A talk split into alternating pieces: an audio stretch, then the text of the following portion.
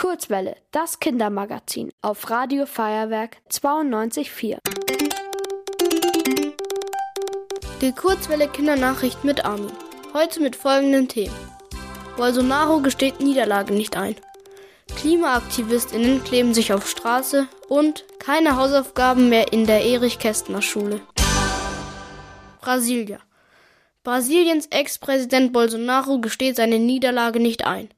Bei den Präsidentschaftswahlen am Sonntag gewann Luiz Inácio Lula da Silva knapp. Die Zustimmung Bolsonaros ist für den Machtwechsel nicht entscheidend. Lula wird ab dem 1. Januar 2023 der neue Präsident von Brasilien.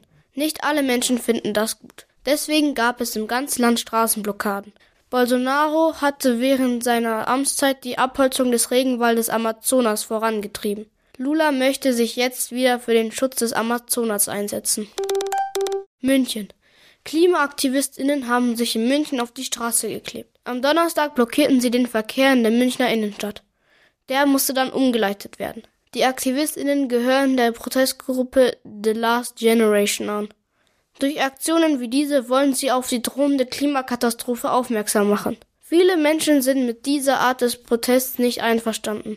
Durch Straßenblockaden können beispielsweise Rettungsfahrzeuge nicht rechtzeitig an ihren Einsatzort. Auch Oberbürgermeister Reiter nennt die Aktion unverantwortlich. Erst nach zweieinhalb Stunden hatte die Polizei alle Protestierenden von der Fahrbahn gelöst.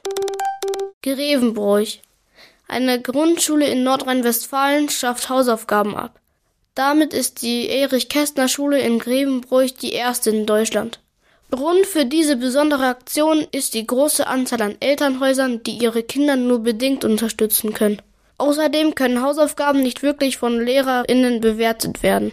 Darum sollen die Kinder dieser Grundschule nur noch gemeinsam mit Lehrkräften an ihren Fähigkeiten arbeiten. Im Moment ist dies ein Pilotprojekt. Es wird erstmal nur bis Ende dieses Jahres ausprobiert.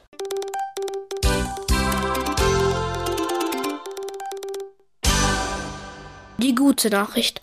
Vogelgezwitscher kann die mentale Gesundheit verbessern.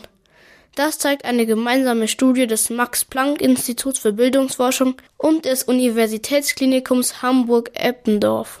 Die ergab, dass der Gesang von Vögeln die Stimmung heben und Ängste mindern kann. Dabei sollen bereits sechs Minuten Vogelgezwitscher helfen. Das Wetter. Am Wochenende bleibt es wechselhaft bei Temperaturen um die 10 Grad. Nächste Woche wird es etwas wärmer mit Temperaturen bis zu 15 Grad. Der Himmel ist aber weiterhin überwiegend bewölkt. Ihr wollt auch ins Radio? Dann macht mit bei der Kurzwelle. Schreibt einfach eine E-Mail an radio@feuerwerk.de.